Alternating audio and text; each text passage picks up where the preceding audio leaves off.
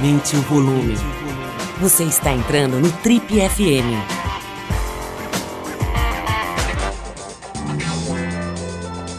Oi, eu sou o Paulo Lima e essa é a versão podcast do Trip FM. A gente vai mostrar uma conversa que a gente gravou agora, esses dias, exclusiva. Uma das grandes atrizes dessa geração atual das artes cênicas no Brasil. Estou falando da Letícia Colim. Ela está no ar nesse momento na TV Globo com a novela Todas as Flores, mas tem sido uma figura muito presente nessas grandes séries que têm sido produzidas aqui no Brasil para o streaming, né?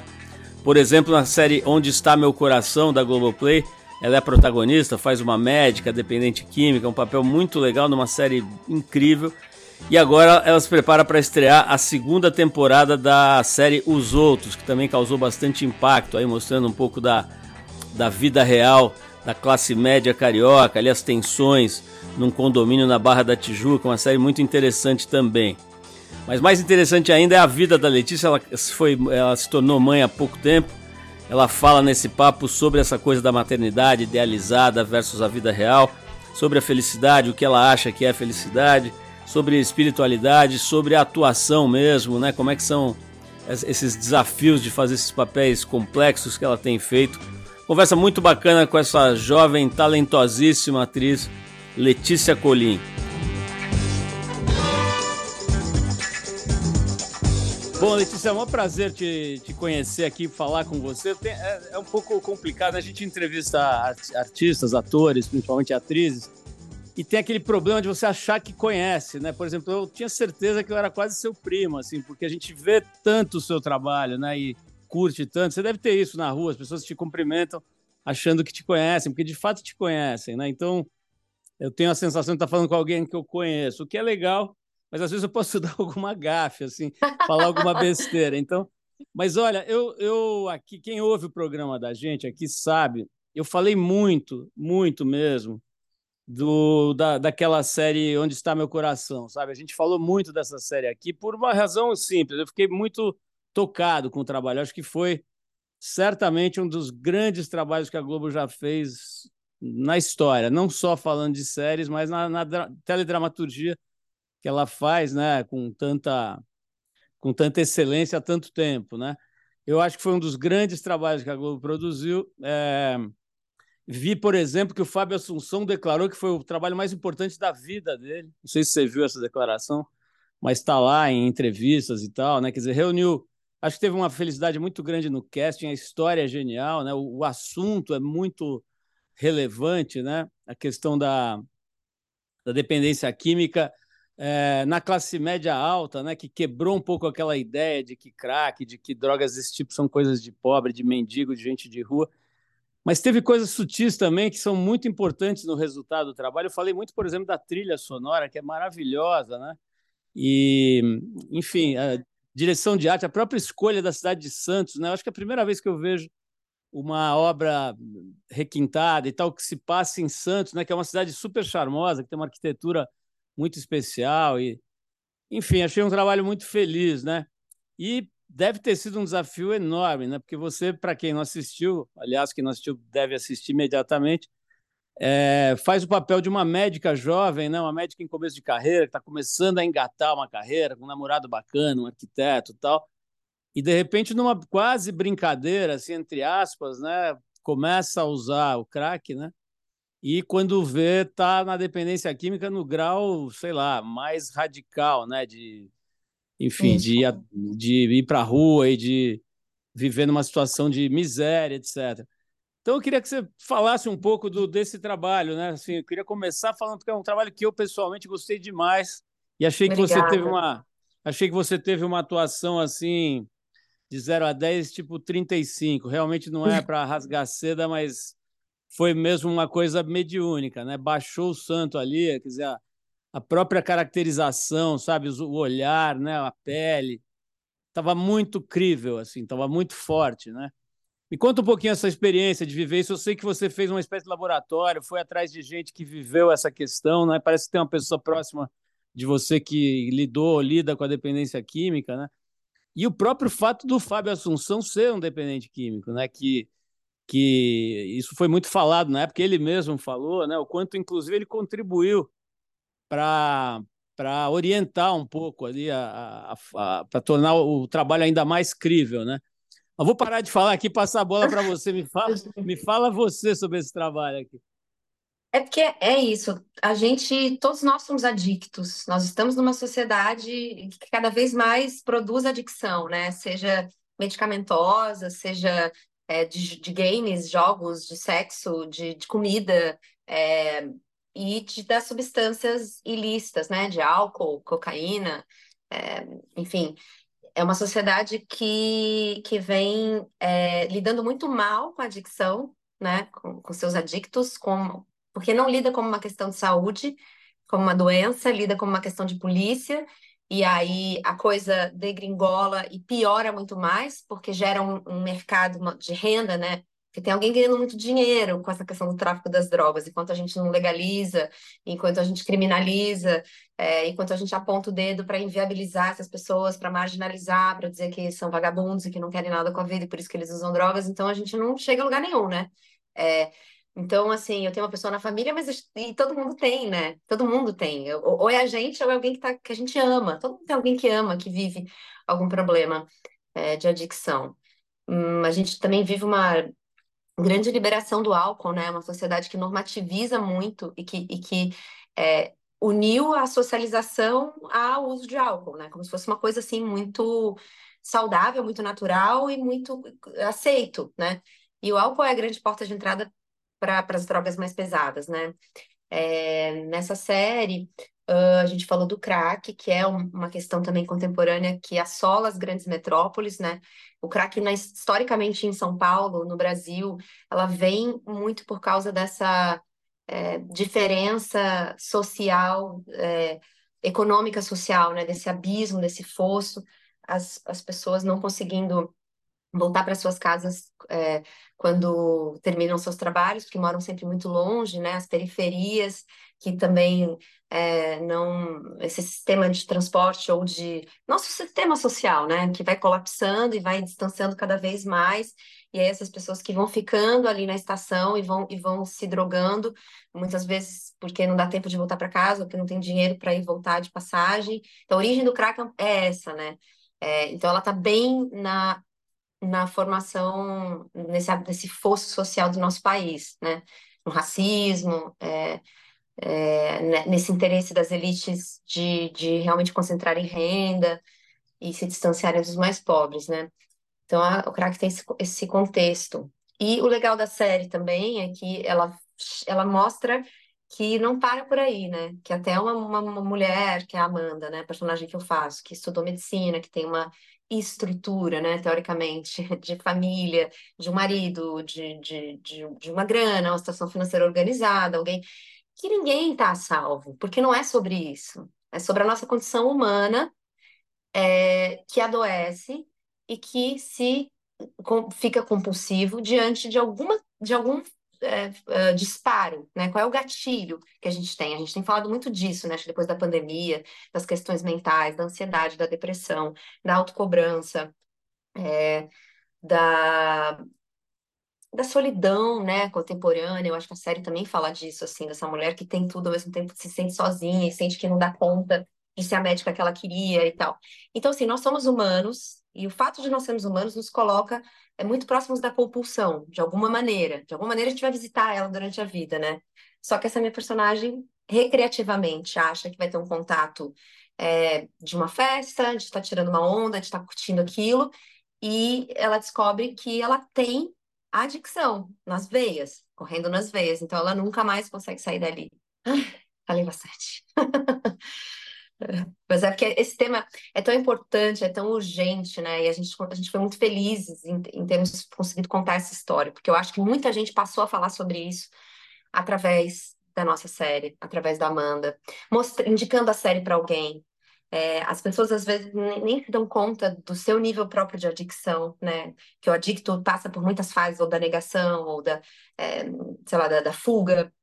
Então, eu acho que aquilo é, nomeou, né? Mostrou, desenhou assim para a gente, deu um contorno com muito respeito, com muito amor, com muito afeto, com muita profundidade no assunto. A gente fez uma coisa muito densa, muito séria, mostrando como a família também está adoecida ao redor. Aquela luta daquela família que tenta é, salvar, né? E que tenta é, impor também um processo de cura. A gente chega a debater também sobre a, a internação compulsória, né? É, a gente conseguiu mostrar muitas coisas. E eu tive na Cracolândia, eu tive no CAPS, em alguns, algumas unidades de CAPS, que é um, uma coisa genial, que funciona muito, que só precisa ter mais dinheiro e mais estímulo para continuar levando para as pontas é, esses tratamentos né, de tabacos e outras drogas e questões mentais também. Centro de Atenção Psicossocial, né, o CAPS, que é um braço do SUS.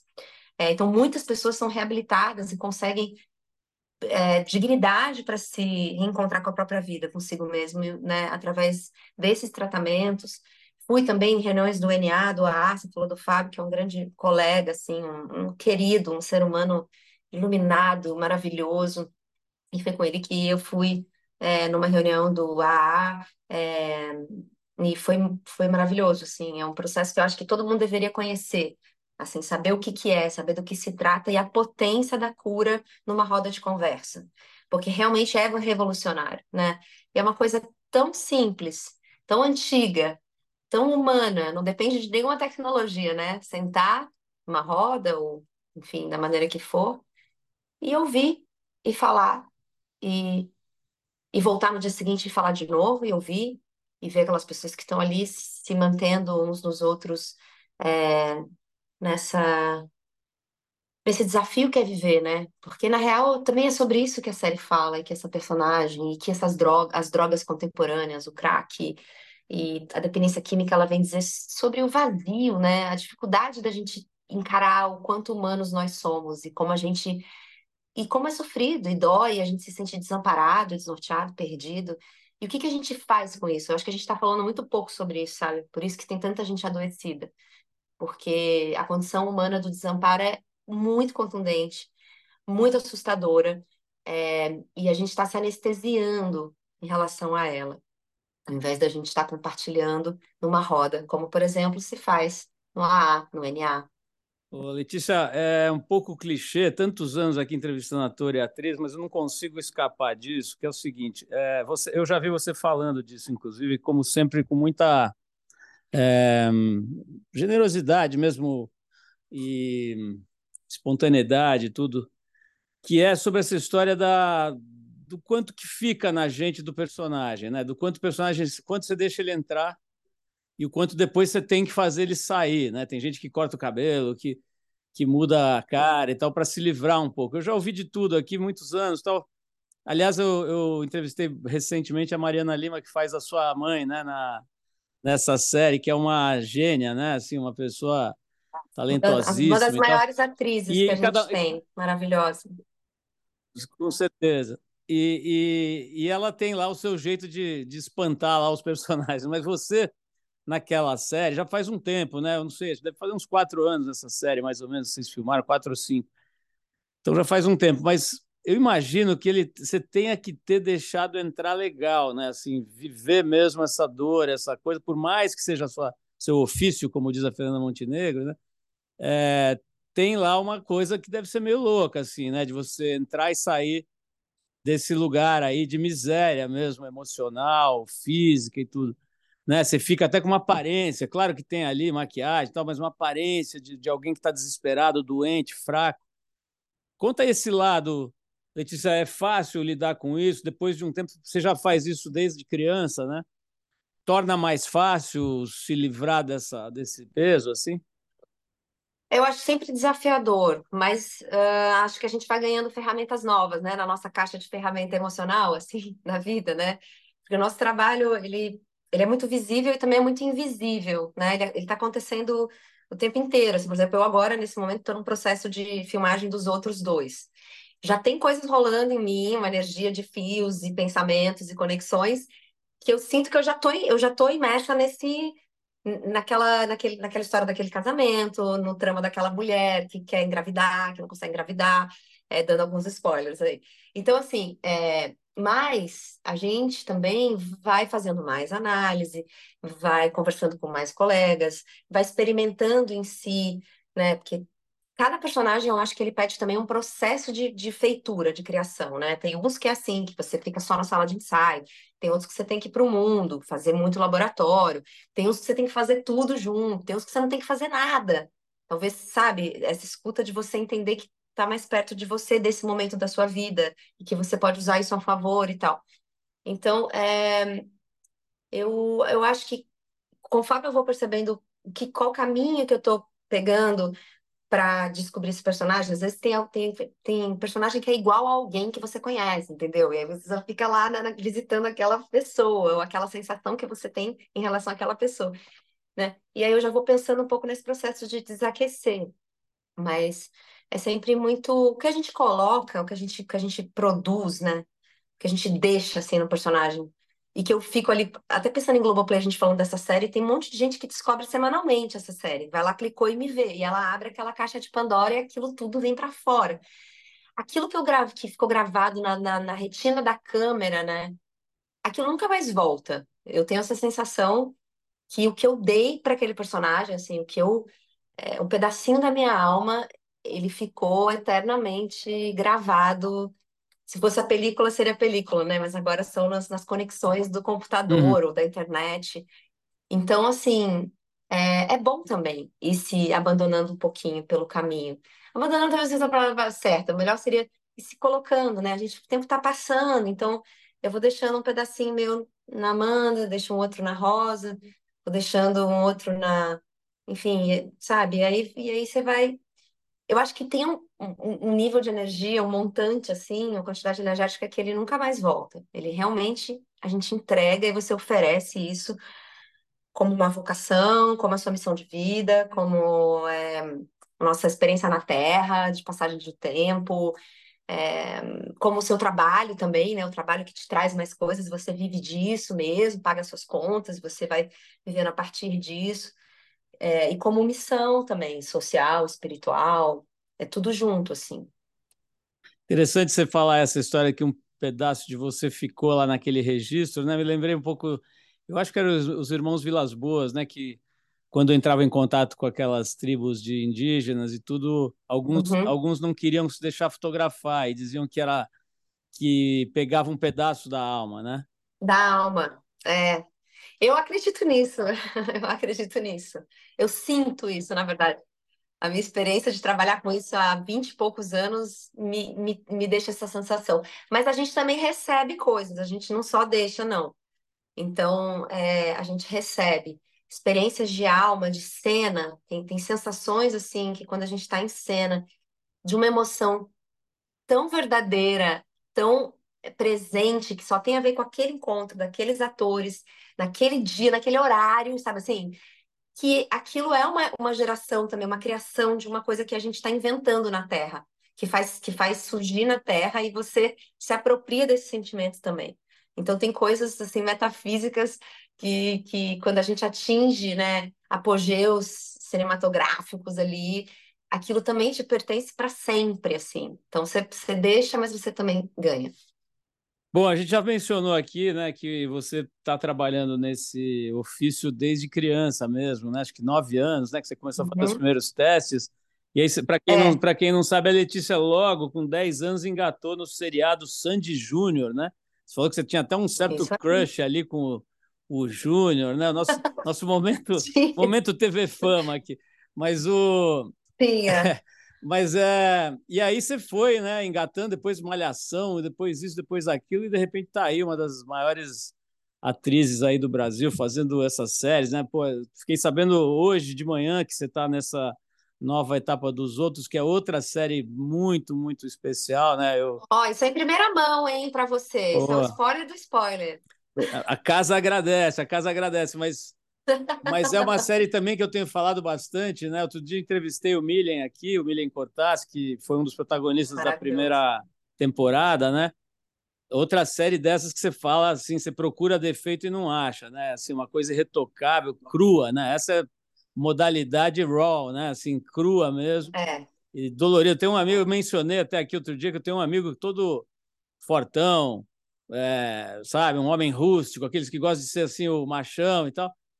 E ele falou, cara, assisti uns três capítulos, resolvi parar, porque eu não tenho estrutura. adorei, adorei. É, mas, mas fica, olha, a gente fica mexido, né? Mas a minha pergunta é a seguinte: depois vamos falar um pouquinho desse trabalho, mas o, o... eu a semana passada entrevistei uma colega sua, a Isabelle Nassar, e ela e ela falou muito assim da importância de ter feito escola, sabe? Ela fez aquela escola técnica Martins Pena, que é a mais antiga da América Latina e tal, e depois fez outros cursos e tudo. Fez na, na Cal, né? Aquela Casa das Artes de Laranjeiras. Falou muito assim da, do, do quanto aquilo ajudou ela, ajuda, né, para fazer uma carreira de atriz e tudo. E você foi na raça, né? Você foi fazendo, né? Com nove anos de idade, dez você já estava fazendo, filmando, tendo que morar em outra cidade, tendo que se mudar para Campinas. Achei curioso até, porque, pô, sei lá, imaginei que você tinha mudado para o Rio, não, você mudou para Campinas, né? De Santo André para Campinas. Me conta um pouco assim como é que é ser uma atriz de tanto sucesso que faz obras bem, bem complexas, né? Bem sofisticadas, digamos, sem ter tido essa formação teórica, digamos assim, né? A formação, a, a escola mesmo, de, no sentido mais teórico. Eu, eu acho que eu fui um pouco pedalando e, e consertando a bicicleta, sabe?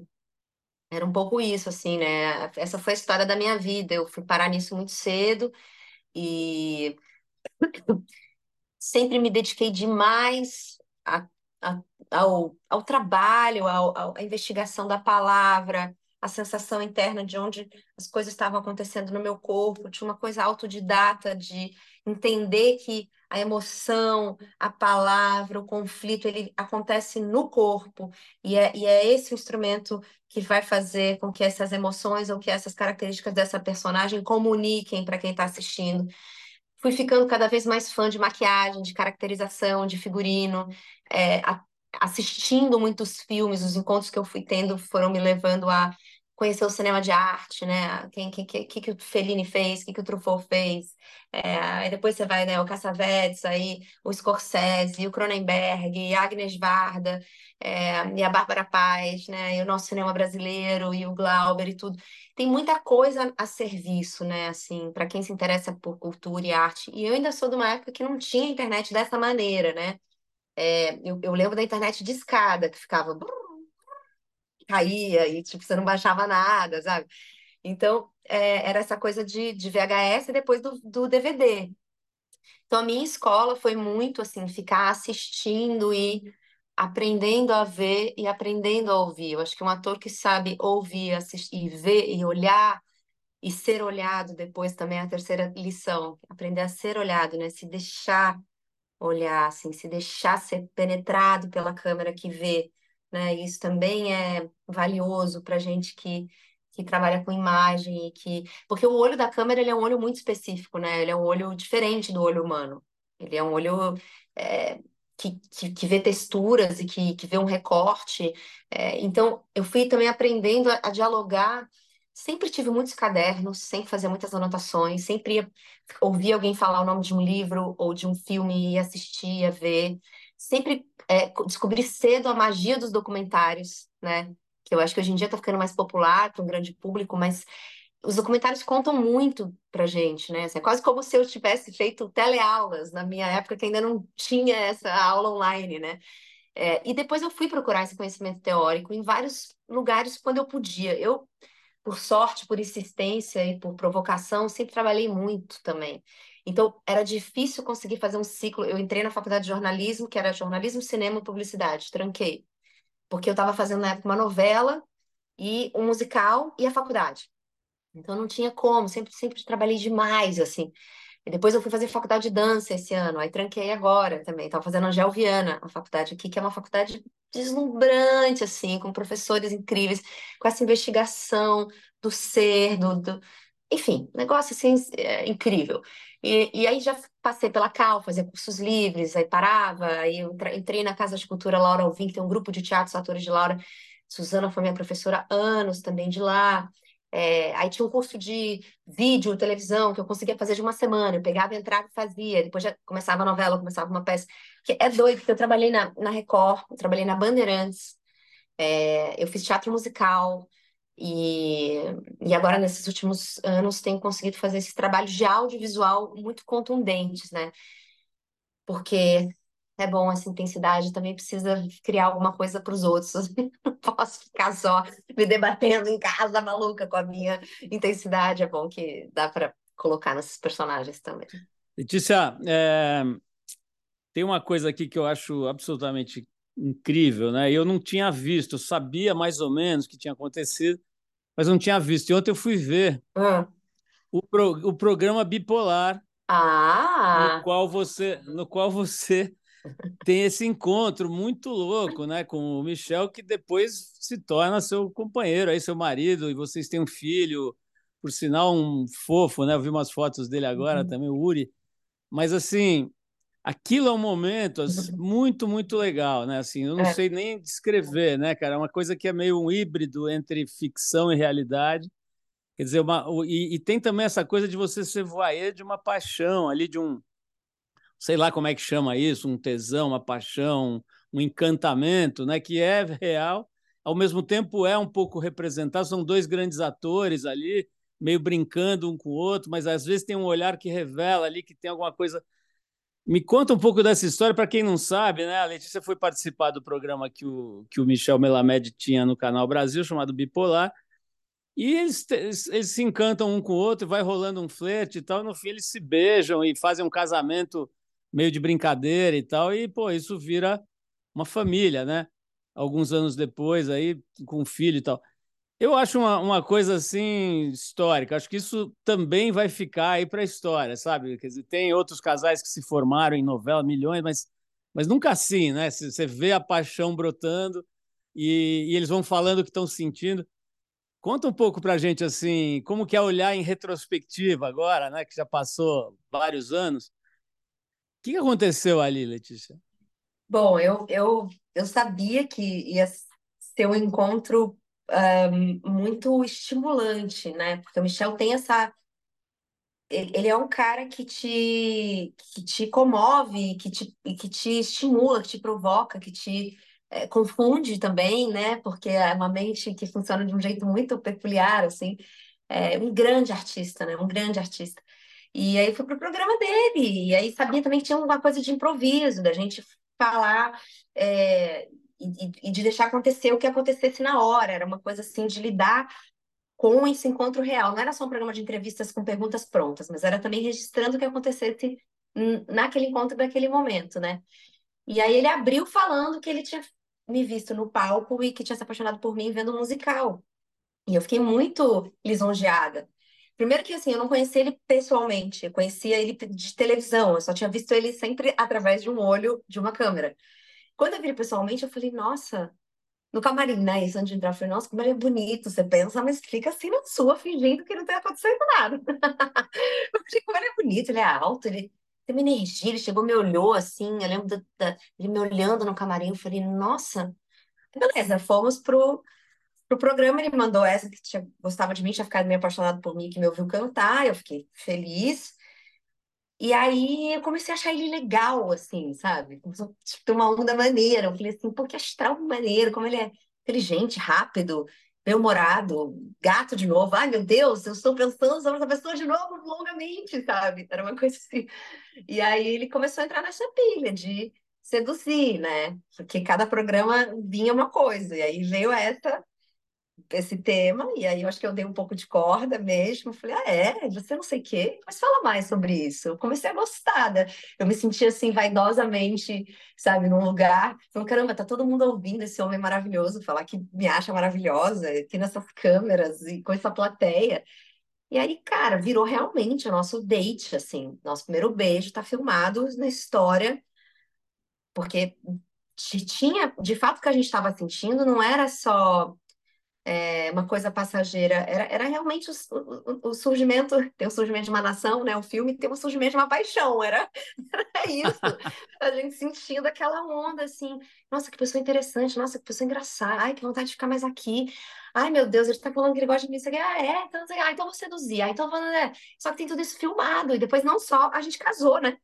Não só o beijo, mas ele faz uma simulação de um casamento que a plateia casa a gente, fazendo os votos é, pra gente. E aí depois disso a gente começou a sair E foi virando uma coisa boa, foi virando uma coisa séria. A gente foi morar junto, aí de repente a gente queria ter um filho, é, e, e a gente tem quase uma, é uma performance, né? Virou uma performance, assim, desses dois artistas que têm esse primeiro encontro de amor, de um processo de paixão não controlado, mas que naquele dia os atores estavam alinhados para filmar tudo, assim. Então, é uma loucura, é uma loucura. Letícia, para quem assiste, dá a impressão que vocês saíram de lá casados, mas acho que não foi bem assim, né? Demorou um tempo para vocês começarem a sair e tal. Demorou, a gente deu... aí depois a gente se deu um beijo longo assim no camarim. Eu tava, eu tava, que virou uma festa. Tem que explicar, senão as pessoas vão falar, ih, gente, olha os artistas aí. Mas é que virou uma festa de final de temporada do programa dele. E era no teatro, na, na, Função Progresso, que é um lugar já que tem festas e coisas. Então, eu fiquei um tempo ali, tarará, tarará, rolaram uns drinkzinhos, tarará, e aí eu fui me vestir sentar para amarrar o sapato, aí ele veio vindo, sentou também do meu lado assim, vindo na minha direção, veio vindo, eu falei, sabe quando você vê em primeiro plano, assim, aquela pessoa se aproximando, que você fala, meu Deus, é uma distância muito íntima. E aí veio entrando assim, a gente se deu um beijo. E aí a gente se deu um beijo essa noite e passou. Aí eu entrei numa de negar, de negação. Eu falei, cara, não. Não, não, não era, não era nada disso. Viajei, viajei, não quero me iludir, né? Porque a gente tem muito medo de se entregar, medo de acreditar que aquilo que aconteceu era real, entendeu? Falei, não, não é, não é, não é, não é, não é. Aí passou uma semana, ele me escreveu falando, e aí? Você não... A gente vai se ver? Como é que fica essa história? Eu falei, ah, mas tá, pode ser, mas então é pra gente se ver. Aí fomos nos encontrar, fomos no show da Martinalha, no Clube dos Macacos aqui no Rio. E, e foi um caos o show, deu meio que tudo errado, assim, porque a gente mal conseguiu ouvir o, o, o som da música, sabe aquele primeiro encontro oficial? que tá tudo errado e muito cheio, muito quente, as pessoas passando mal e tal. E a gente chegou meio tarde, então o show já estava começado. É, e... Mas depois a gente foi jantar, e aí também foi legal. E, e aí as outras coisas foram legais também. E aí a gente decidiu ir ficando junto, continuando ficando. E aí estamos aqui Letícia, quase oito né? anos. É, com, com o Urizinho já como testemunha, né? Mas olha só, é, isso que você acabou de fazer é um negócio meio difícil, né? Que é falar a verdade e se colocar e se expor, mas numa, de um, numa, num registro muito sofisticado, assim, muito legal, né? Eu vejo que você consegue fazer isso, né? Você fala, sei lá, sobre as, as grandes sofrimentos, dores e, e coisas da, da maternidade, por exemplo, de um jeito que ao mesmo tempo internece, né? Porque você está revelando o humano, né? Acho que você é muito boa nisso, assim, de falar sobre o humano com tudo que tem de precário, com tudo que tem de maravilhoso junto, né? Será que foi o budismo que te ajudou a entender isso? Obrigada primeiro pelas palavras. E é bom quando alguém fala da gente, né, o que a gente é, porque a gente saber da gente é mais difícil. Alguém vem de fora, da distância, consegue dizer, né? É, eu acho que eu acho que isso me fez, na verdade, eu acho que eu ser assim me fez chegar mais perto do budismo, porque o budismo e a gente vai se afinando com as coisas que tem a ver com o que a gente pensa, o que, o que a gente quer desabrochar, né? Assim, tem uma atração, assim, né? De, eu acho que a gente atrai mais coisas parecidas do que coisas distintas, isso é o que eu acho. É, porque o budismo, as quatro verdades da vida, elas são dadas de cara. Então, você chega na, numa reunião budista ou numa organização, eles já te falam, esse budismo do Nichiren da Shonin, tá? Vou só abrir um parênteses, porque budismo pode ser, pode ser muitas linhas, né? Então, para a gente passar essa informação para as pessoas. Mas esse de Nichiren da Shonin é isso. Então, que seria nascer, crescer, adoecer e morrer, né? Então, é, é muito... Eu acho muito honesto, né? Uma religião que te, que te, que te lembra, na verdade, isso da condição humana esse é o ciclo da vida. Não existe uma experiência de vida sem adoecimento, não existe uma experiência de vida sem o crescimento e com isso a velhice, a transição do tempo. E não existe uma experiência de vida que não contém a morte. Isso é justo. Isso aqui a gente está tão combinados, né? É que a gente fica querendo esconder e, e, e, a gente lida muito mal com isso, né? Nós ocidentais. Então, o Oriente já tem isso mais dado, sim. É, então, isso me encantou imensamente no budismo, essa beleza dessa, dessa verdade. É, e a verdade em si, ela já tem afeto, mas verdade sem amor é crueldade, né? Então, você tem razão, a gente tem que sempre colocar uma coisa mais doce, porque senão fica duro demais, né, a vida. É porque eu acho que eu sou muito sensível, assim, muito. Já tive depressão algumas vezes e faço análise há muito tempo. E eu sou uma pessoa muito, assim, é, eu sinto, percebo, sei lá, eu, eu, pelo menos essa é a minha pira sobre mim mesma, né?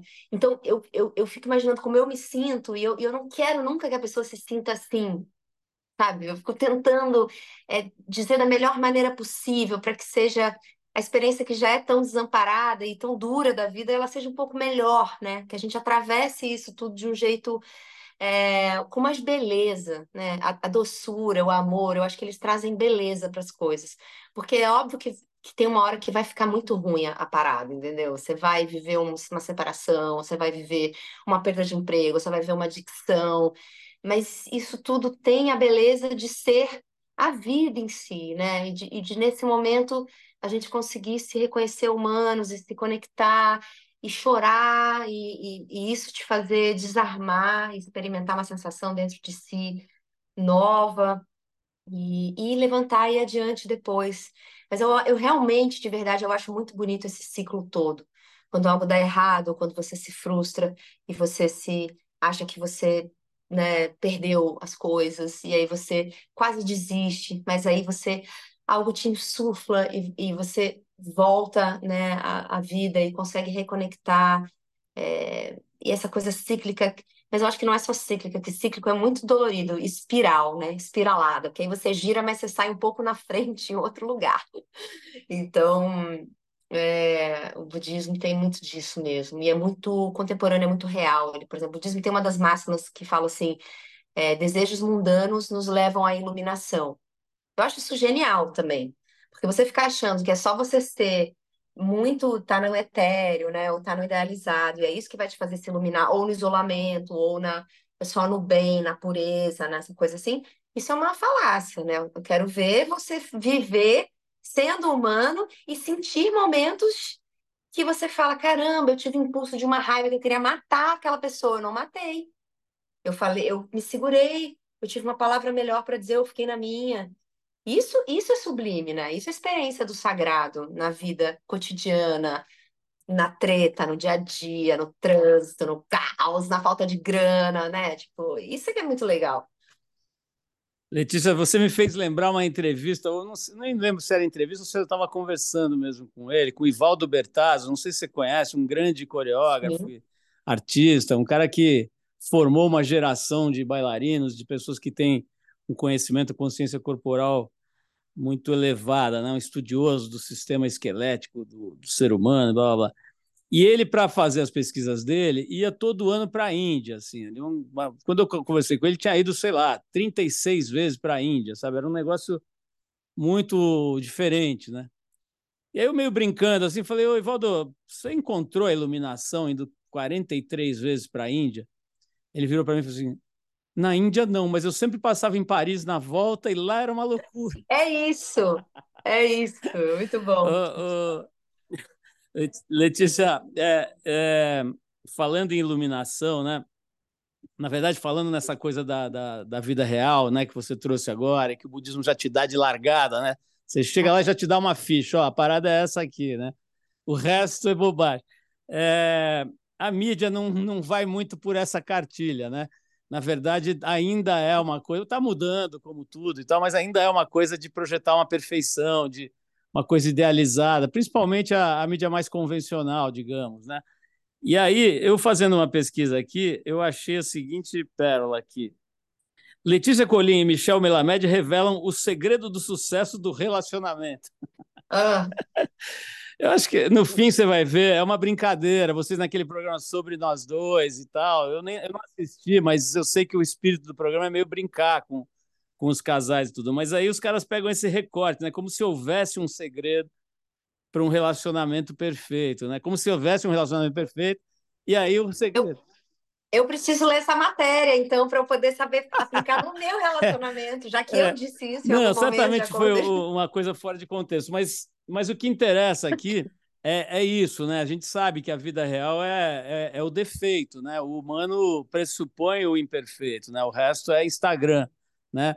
Então, me conta um pouco aí, é, qual o segredo de, de aturar o Michel por oito anos que é um cara fantástico, fascinante, completamente louco, né, num certo sentido.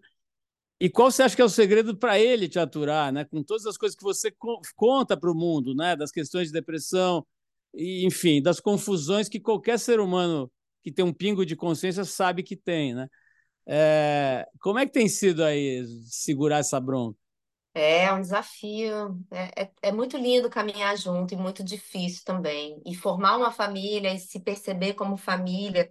Porque, por exemplo, o Uri vai fazer quatro anos agora. Eu sinto que agora eu estou me sentindo mais confortável com essa nova função materna, né? Porque é, é, é uma coisa que muda, um chip que muda para sempre, né? E eu acho que a gente, a gente já passou por muitas fases.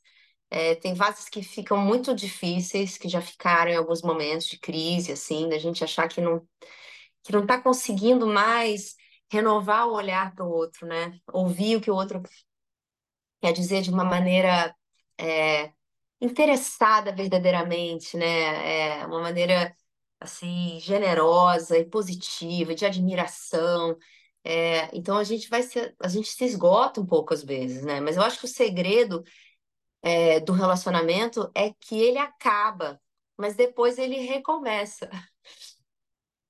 Isso é uma coisa que eu venho sentindo, sabe, em relação à vida.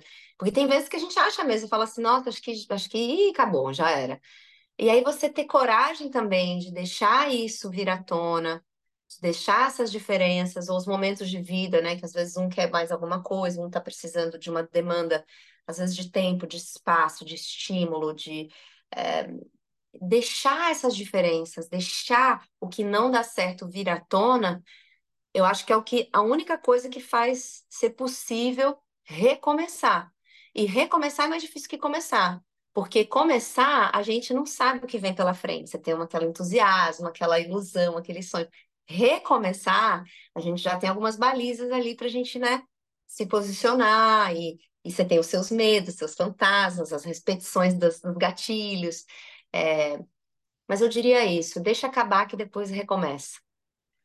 Olha, eu queria que você contasse para mim sobre duas ferramentas terapêuticas, vamos dizer assim, que você já usou com sucesso, pelo que você fala em depoimentos, entrevistas e tal. Uhum. A primeira é a psiquiatria mesmo, né? Os fármacos que a ciência desenvolveu para lidar com as questões da saúde mental, né? Você conta uma história muito legal, até que você estava num momento bem difícil, e tal, aí no meio da rua você cruza uma amiga atriz que para o carro do seu lado e fala: "Não, como é que você está? Eu estou mal. Ah, você tem que ir na minha psiquiatra, eu vou te dar. E ela te acompanha e te fez um bem enorme, pelo que você relata. Essa atriz, o nome dela é a Laila Zaid, maravilhosa. Ela que me levou para a doutora Ilana, Ilana Abramoff, que é minha psiquiatra até hoje. Legal a gente, a gente dá os nomes, né? É. Importante. E aí, você falou que a medicação te ajudou muito, né? Eu queria que você falasse, porque tem um tabu gigante ainda, né? Por incrível que pareça, de que psiquiatria é para louco, para gente que está babando, sabe, jogado na sarjeta e tal, que, e que é um equívoco, né? E a outra ferramenta que eu acho muito interessante, porque também é rodeada de tabus e de coisa, é a, a massagem tântrica, né? Você falou sobre isso também, que isso te ajudou bastante e tal, é um outro caminho, né? Você pode con contar um pouco como é que você é, enfim, se, se envolveu, como é que você usou essas ferramentas? É, a psiquiatria é um, um ambiente médico é, que salva vidas. Porque se a gente adoece emocionalmente, por exemplo, um estado de melancolia por tempo demasiado, ele começa a ser uma coisa perigosa. E isso vai desencadeando disfunções em outras partes do corpo que a gente está mais acostumado a identificar como doença, né? Porque quando você fala, já tô com problema no fígado, aí você sabe onde é que é o órgão, você vê, você vai ter um exame de imagem que vai dizer onde é que está aquilo ali, e é como se aquilo legitimasse que você precisasse de um tratamento, de uma medicação, de uma conduta diferenciada, de uma dieta especial, de um estilo de vida, de uma mudança de estilo de vida e tal. Mas quando a gente fala mental, é como se a gente não conseguisse ver, né, a coisa. É como se estivesse na cabeça, e na cabeça é louco, na cabeça é é, ninguém que ninguém abstrato, né? É, exatamente. Entra num lugar abstrato e num lugar muito é, que tem muito preconceito, né? Com quem é, é louco, é, com quem pensa diferente. É, que eu acho que isso tem a ver com essa padronização, essa normatização doente, a, a, essa sim é doente, a, a, normatização das coisas, como se houvesse um ser humano que fosse excelente ou melhor, porque ele funciona de uma maneira que é mais eficiente, né? ou ele produz de um jeito que é mais normal, mais equilibrado. Isso são ilusões, né? ilusões da nossa sociedade para regular a gente, para poder. É, para lá a Igreja Católica né, levar a gente para lá, porque a gente precisa de cura e salvação. Então, se a gente pensa em sexo, se a gente pensa em gozo, a mulher tá louca, ela tá errada, ela tá histérica, ela tem que ser convertida, ela tá com o diabo no corpo, ela tem que ser queimada numa fogueira, né? Se a gente voltar no tempo, é isso. E, e, e não precisa voltar no tempo, porque o feminicídio, o Brasil é um dos países que mais mata mulher hoje em dia. Então, a gente nem lida bem com a sexualidade, com a erotização, com o gozo, com a liberdade do corpo da mulher, com a beleza do corpo da mulher, com a potência do corpo da mulher, e nem com as outras possibilidades de organização mental, mentais, né? Porque às vezes a gente só tem uma maneira diferente de funcionar, de se organizar. E as pessoas são sensíveis num mundo em que os tratores né, passam por cima da gente. A gente está tentando fazer uma, é, uma força-tarefa, a gente está vendo na guerra agora, literalmente, assim, né? Trazer essas palavras é até violento demais, porque a gente tem visto, né, isso acontecer, assim. É, então, assim, a diferença do pensamento, a sensibilidade é uma coisa muito temida, tanto que o homem não pode chorar, e eu, eu acho que não existe nada mais poderoso numa imagem de um homem chorando, sabe, do que uma imagem de um homem chorando, é, de um homem que está vivo, que está é, conectado com o que ele está sentindo, é, com o que ele está pensando, com o que ele está se desafiando a fazer, a propor. É, e as pessoas têm muito medo do sentimento, medo da sensação, medo do sexo, medo do, do orgasmo. É, então eu fui pensar, fui, fui na, na, no consultório psiquiátrico da doutora Ilana e vou hoje em dia a cada seis meses. Tem momentos em que as coisas ficam mais angustiantes, porque eu sempre tenho muita dificuldade de ficar sem trabalhar, sabe? Como eu trabalho há muito tempo, eu tenho essa tendência do, da produtividade, que eu acho que é uma coisa também que assola a todos nós, né? Se a gente fica de bobeira, eu sou aquela que fica culpada, falo, sabe? Eu devia estar fazendo alguma coisa. Ah, eu devia estar lendo um livro, eu devia estar. Devia, devia, devia. E a gente não tem espaço desse ócio porque a gente não quer conhecer a nossa mente de verdade. Né? Porque a gente precisa ficar dando estímulos que sejam controlados ou já conhecidos, já mapeados pelo ser humano. É, e aí, então, quando eu fico um pouco mais sem trabalhar, mais em casa, assim, isso, isso me deprime um pouco. Eu acho que tem a ver com uma questão feminina, é, dessas mulheres que não queriam ficar em casa, sabe? Também. Eu acho que tem uma coisa ancestral que a gente é tomado por ela, né? E a gente negar isso é uma idiotice. É, porque a gente é visitado por dores antigas também, né? Então, às vezes eu também acho que parte dos conflitos que eu tenho, do desejo de mudança, de coisas são é, geracionais, ancestrais dessas mulheres que vieram Uh, caminhando até aqui para a gente poder existir, ter o direito de falar, ter o direito de usar a roupa que quer, de usar calça, de comprar um vibrador, de usar um boné, é, de raspar ou não raspar o sovaco, né? De, de casar ou não casar, de ter filho, de, de, ser mãe, mas falar que não gosta de ser mãe, de tudo isso ter uma coisa maravilhosamente humana possível da gente dizer, né? É, e aí uh, eu fico, eu, eu tomo medicação até hoje, momentos em que eu, associo mais de uma medicação, eu não, né? Que a minha médica acha que é melhor fazer isso. Mas assim, voltando a falar de uma coisa importante que você falou, que não é só um estado de loucura, né? É um estado de, para mim, tem muito mais a ver com cansaço, essa tristeza que vem, que te cansa e que te dá um cansaço. E muita gente às vezes nem sabe que está com depressão, mas já não tem mais a energia vital de fazer as coisas, de ir para a vida, né? De levantar cedo, de com coragem. Não é que você é preguiçoso, não é isso.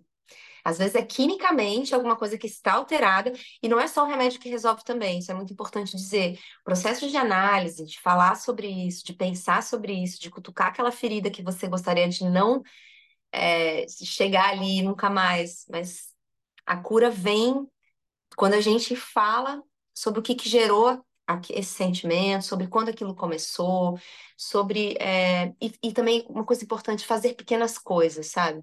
Que eu acho que às vezes a gente acha que existe uma solução mágica. O remédio não é uma solução mágica. Até para ele começar a fazer efeito, a maioria desses remédios demoram dois, três meses, que é um remédio que, que vai sendo por é, aglutinamento, né? É, e aí é fazer pequenas coisas. Tipo assim, tá difícil para você tomar banho, escovar os dentes. Então, hoje seu objetivo vai ser esse. E tá bom, se você puder, né? Obviamente, a gente vive numa sociedade que, enfim, a gente precisa ganhar dinheiro, a gente precisa responder ao mundo, a gente precisa. É... Mas eu acho que consigo mesmo, esse compromisso de ter pequenos objetivos, ele é muito saudável, sabe? Hoje eu vou lavar a louça. Cara, são coisas que dão uma alegria em quem tá deprimido, que você vai se sentindo, assim, muito é, desconectado dessas coisas cotidianas, porque as coisas cotidianas edificam a gente. Você levantar, você vai escovar o dente, você limpa o banheiro, você bota uma toalha para lavar, você lava o negócio da Isso vai te dando uma empoderamento. Você fala, pô, tô aqui, tô vivo. Ih, tô conseguindo, ó, tô dando conta de mim mesmo. Que eu vejo que é a mesma coisa que meu filho sente também quando ele tá ganhando autonomia. Então, isso é um dado da gente, quando a gente é, é, é da infância, quando a gente vai se sentindo nessa autonomia de poder falar, tô dando conta de mim, tô bancando aqui esse momento, tô, tô ligado na vida. A massagem tântrica, eu, eu acho que, falando também dessa coisa ancestral que a gente carrega, mesmo sem ter, eu não tenho um caso, por exemplo, de, de, de um episódio de um abuso ou de uma, de uma situação né, extrema. Obviamente, a gente é, é, apontadas e constrangidas diariamente quando a gente sai na rua, né? A gente pisou na rua, a gente se sente já assim, tá olhando meu peito, tá olhando meu negócio. Ai, será que eu posso passar por aquela calçada, né? Essa tensão, esse corpo tenso, ele é algo que a, que a, mulher conhece muito, que a mulher aprende, que a mulher recebe essa herança genética, que ela desenvolve e que ela passa para frente, né? Então, isso gera essa cadeia do, do machismo, do patriarcado e tal. É, então, eu sentia também que alguma coisa em mim tinha isso muito forte, esse legado feminino. Eu fiz algumas personagens que tratavam desse tema, então eu me aproximei mais ainda nessas situações de violência contra o corpo da mulher. É, então, energeticamente, como a gente estava falando, está conectando o assunto todo, né? Precisava, de alguma maneira, também limpar um pouco essa, essa informação. É, e eu queria, porque como sou a Letícia, desse jeito que eu sou, com 33 anos, tal, tal, tal, é, tenho muito interesse pelo corpo e para saber o que, que o corpo pode trazer para gente. Da mesma maneira que você vai numa festa e você dança, e você fala, nossa, olha esse gesto, que gostoso, quer dançar assim. Aí eu tinha essa curiosidade dessa investigação física mesmo, né? Porque tem uma coisa muito da máscara, que eu também fico estudando, que às vezes é um movimento de boca, se você sorrir assim, ou se você sorrir assim, você já está contando uma coisa diferente desse personagem. Então, eu sou essa, eu sou essa um, paleontóloga das, das, das, musculaturas e, sabe, eu vou ali, tipo, cavando e pensando, ah, achei um outro negócio aqui que se eu virar um pouquinho de lado assim, já dá uma cara que parece não sei o quê. E com isso eu faço com o corpo todo. Meus braços, com as minhas mãos, e por que não fazer com né, órgão sexual, órgão do prazer, e também descobrir, investigar o que ele tem é, para me dizer, né? O que ela tem para me dizer, melhor dizendo. E então me pareceu muito natural, assim, muito saudável, muito saudável me investigar, é, me tocar, ter uma, uma, uma ajuda de uma mulher que estudou, né, que essa anatomia, estudou é, também essa questão energética, né, das mulheres e de como o nosso prazer já foi usurpado, sabe? Como ele já foi proibido. Não é justo. A gente não, não tem que se conformar com isso, a gente não tem que se contentar. Eu quero mais, sabe?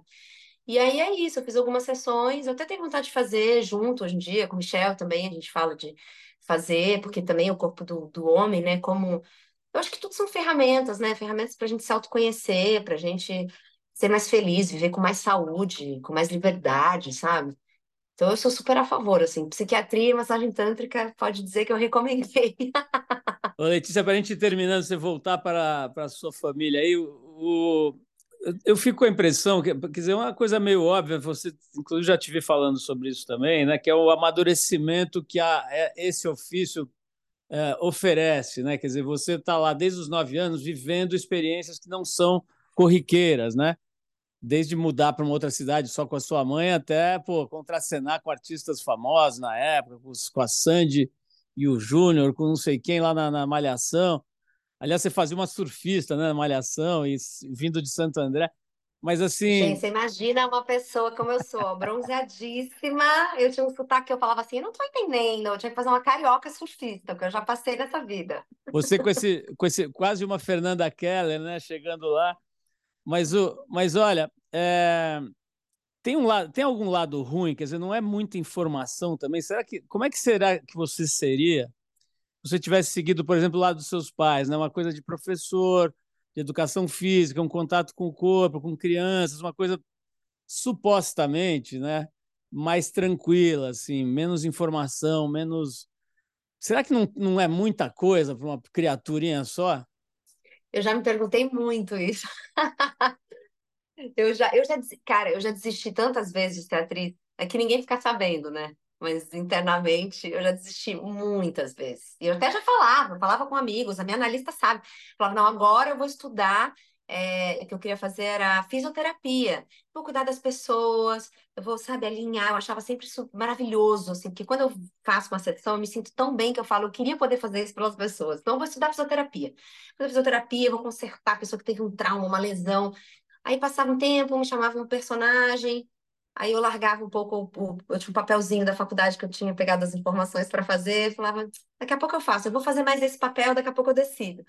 E aí a vida também, né, vai nos ajudando e, e a gente tem um pouco de destino, um pouco de bênção, um pouco de maldição, né, porque é uma profissão muito intensa. E eu acho que nada é só bom, como você está dizendo, nada é só iluminado, pelo contrário, eu tenho que me, me investigar e me cutucar e entrar dentro das minhas dores, das minhas sombras o tempo inteiro para que o trabalho seja verdadeiro, porque se não for assim doidinho para mim, a pessoa não se emociona, sabe?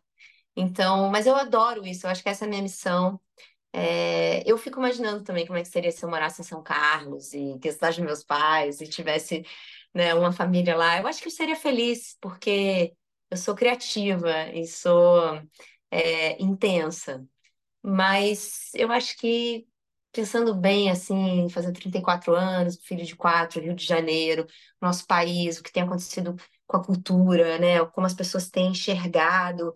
É, eu acho que eles precisavam dessa soldada aqui nesse momento agora para preencher esse lugar e levar é, esse pensamento crítico, a emoção, essa reconexão com o nosso lado humano, é, a nossa provocação cultural de existir como seres pensantes e que formamos uma nação incrível, extraordinária que é o Brasil, que precisa se enxergar cada vez mais como, né, como um povo potente, mas que tem o racismo, que tem o abismo social, a diferença de classes e como que a gente vai resolver esse problema, né? E esse trabalho me traz tudo isso, além de eu poder dar umas pintas maravilhosas, usar uma maquiagem que é uma coisa que eu amo, botar uns looks tudo e me divertir com isso, brincando de boneca comigo mesma, é, falando umas coisas na cara das pessoas, conhecendo sobre poesia, conhecendo sobre cinema, é, pensando no nosso país, indo nas locações, entrando na casa das pessoas, recebendo esse afeto de quem me abraça na rua, de quem fala assim comigo de um jeito que eu sei que a gente se conectou, né, online ali naquele momento. Então, eu sou muito grata, muito grata. Bom, Letícia, já que a gente está falando dessa coisa das dores e delícias de ser atriz, né? Vou evocar aqui o que seria, sei lá, se, se a atuação, as artes cênicas fossem o jiu-jitsu, ele seria o Hélio Grace, talvez, da, das artes cênicas, que é o Antônio Abujanra, né? Você deve é, certamente conhecer toda a obra dele e tal. E ele tinha um programa de televisão muito legal, Provocações, né? É, e que ele terminava com uma pergunta, assim, olhando aquele, aquela cara dele, aquela orelha de um metro de comprimento, e aquele olho. Aquela sobrancelha cheia de pelos. É, uma sobrancelha que dava para pentear topete, assim. E aí ele olhava e fazia aquela pergunta, né? O que é a vida?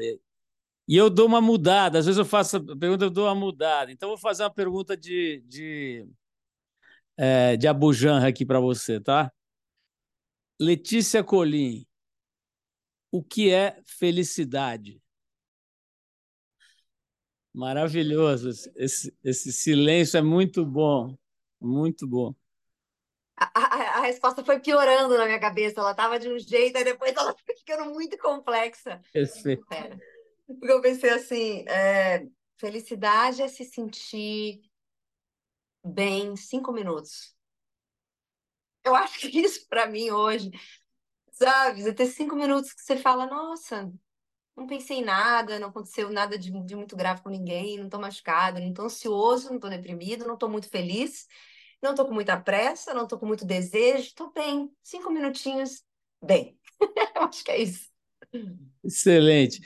Bom, Letícia, obrigado. Eu queria só que você falasse um pouquinho, já, você já falou, né? aliás, já nos deu informações em primeira mão, mas como a gente é muito fã dessa, eu né, sou muito fã dessa série Os Outros e estou bem afim de ver a segunda temporada, já ouvi falar, o Millen mesmo, o Millen mesmo falou aqui com a gente, aliás, pô, é, não vou dizer que ele ficou triste, porque não, é, não foi isso, mas ele falou assim quanto ele adorou fazer a primeira, eu acho que ele adoraria estar na segunda, só que ele morreu, né? Pois o é. personagem é. dele morreu. Mas, enfim, é, o que, que, você pode contar desse trabalho que certamente vai, vai ser forte, né? Vai ser bem legal. Você pode contar um pouquinho? Já tá, você já falou que vocês já estão gravando, né? Sim, para mim é uma honra estar nos outros e, e, e para mim assim é um pânico também, porque eu fico pensando todo dia eu acordo e falo, Deus, não me deixe estragar essa série que é uma das séries que eu mais amei assistir. Porque eu assisti de espectadora, apaixonada. Eu tive realmente uma experiência dramatúrgica assistindo aquela, aquele negócio, com aqueles atores, com aquela história, com aquele cenário da Barra da Tijuca, daqueles condomínios do Rio de Janeiro, que eu conheço muito. Foi um negócio muito contundente para mim, sabe? Sabe quando você vê um negócio que você fica tocado? Eu, eu ficava tirando foto, frame, eu sei as falas, eu fiquei muito fã do negócio. Aí, de repente, eu caí de paraquedas para fazer a série é muito difícil você, você fazer uma coisa que você gosta tanto, né? Porque a gente mitifica, né, a coisa também, assim, apesar de eu ser da indústria, eu faço isso, mas eu falo, meu Deus! Então, é, eu, tô, eu tô com essa sensação. A diretora é a mesma diretora da série que você tanto gosta, que nós falamos bastante aqui, que é Onde Está Meu Coração. Então, assim, esse reencontro dessa parceria, eu acho que vai ser bem poderoso. Acho não, já, já tenho sentido no set. Porque eu e a Luísa, a Luísa Lima, a gente tem uma... A gente tem uma parada, entendeu? Uma química, assim, de, de, de criador e criatura e das duas juntas e, e, a gente faz um rolê acontecer ali que tem uma magia. É, então eu fico muito feliz de, de quatro anos depois estar tá reencontrando a diretora de Onde Está Meu Coração. Eu agora já mãe, imagina, mil coisas aconteceram, pandemia, né? E o Lucas Paraíso é um cara que eu acompanho também há muito tempo, que escreveu Sob Pressão e várias outras obras geniais. Ele é genial, ele é um autor genial, eu queria muito trabalhar com ele. Então eu estou falando o texto desse cara também, que é um dos caras mais interessantes dessa geração, assim. É... Agora, os outros vai manter aquela característica corrosiva, muito incômoda, é, muito assim desconfortável, né? Uma série que a gente assiste no desconforto e que fala da gente como sociedade que, que ruim, né? Essa sociedade que não consegue conviver, esses vizinhos que não conseguem é, lidar com e, e, resolver né, os problemas que eles têm e que passam. Eu vou trabalhar bastante também com o Edu Stablish, que faz o Sérgio, que está brilhante, que é meu grande amigo, meu compadre, que eu sou madrinha do filho dele, ele é madrinha do meu filho, padrinho do meu filho. É, e a gente está em cena. Então, eu, eu, tenho celebrado muito esses encontros. E com o Edu, a gente sempre falou: o que, que, a gente vai fazer? O que a gente vai fazer? E aí, de repente, vem os outros.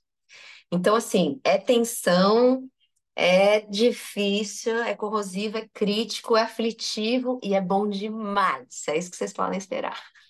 Pô, genial, Letícia. Obrigado aí, adorei Obrigada ideia com você também. Muito gostoso a gente conversar aqui, te ouvir, ver toda essa tua vivência, essa tua forma de ver a vida, de ver o mundo, é muito inspiradora. Quero te pedir um favor, você mandar, além do abraço aí para o Michel, mandar um abraço para o Edu. O Edu é amigo nosso desde o começo do Pânico, lá atrás. E ele teve um momento aqui no programa histórico que ele foi a primeira pessoa a ficar pelado num programa de rádio. Ah, para quê, gente? Para quê? quando, quando a gente não tinha câmera. Então ele fez questão de ficar pelado e a gente tem uma foto que registra esse momento histórico. Eu preferia não ter visto, mas já que teve. Mas enfim, manda um abração. Realmente tem uma, uma. Eu já falei disso aqui, uma revelação né, dele como um ator, quer dizer, as pessoas conhecem, eles sabem que ele tem uma, uma história como ator, mas, mas um papel desse tipo, né? Todo mundo acostumado a ver o cara brincalhão, meio palhaço e tal, Fred Mercury prateado, né? E de repente vem essa coisa de um, de um mau caráter, de um canalha ali, bem feito, né? Muito bacana. Letícia, então, olha, um beijão para você, obrigado. Obrigada a você. Muito Foi legal. Muito prazeroso também para mim pensar e sentir também que você me, me entende, me enxerga e levar isso para mais gente também, essa nossa trocação de ideia. E vou, vou entregar o beijo para os dois meninos, Michel e Edu, pode deixar. Você ouviu mais uma edição do Trip FM, uma produção da Trip no ar há mais de 37 anos.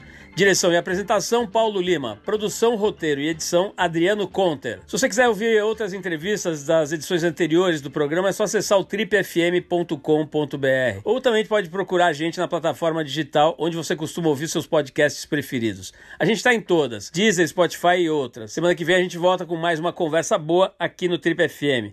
Abração e até lá!